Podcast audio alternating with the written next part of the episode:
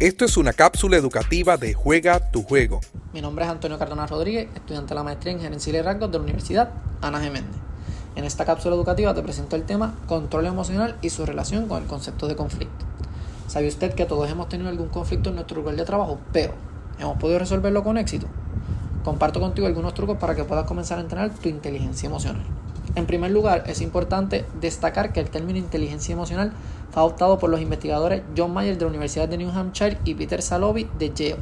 Años después, Dan Goleman, el entonces periodista de ciencias de New York Times, recogió esta frase de una pequeña revista académica en 1990 y la popularizó en su libro Emotional Intelligence en 1996.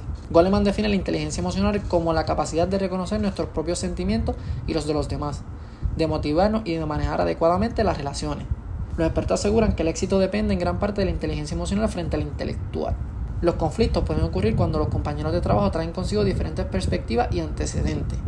En algunos casos, cuando los empleados tienen expectativas poco claras de sus responsabilidades. La falta de comunicación es un factor importante que contribuye al conflicto. Esto puede incluir la lectura del lenguaje corporal, fallas en compartir información o recibir mensajes inconsistentes.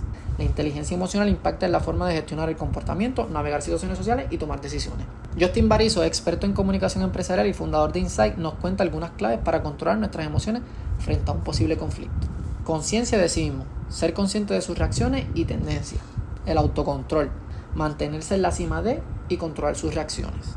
Conciencia social, ser capaz de percibir lo que otros están sintiendo y pensando, y recoger lo bueno de las emociones de los demás. Gestión de las relaciones, el uso de su conciencia de sus emociones y las de los demás para gestionar las interacciones.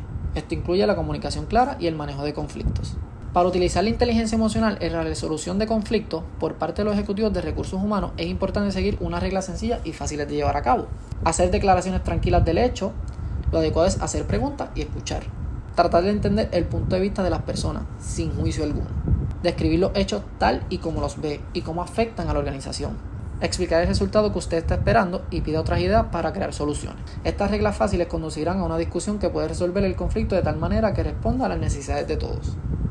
Olvídate de cómo te sientes en el momento y pregúntate, ¿cómo afectará esta decisión en un mes, un año, cinco años?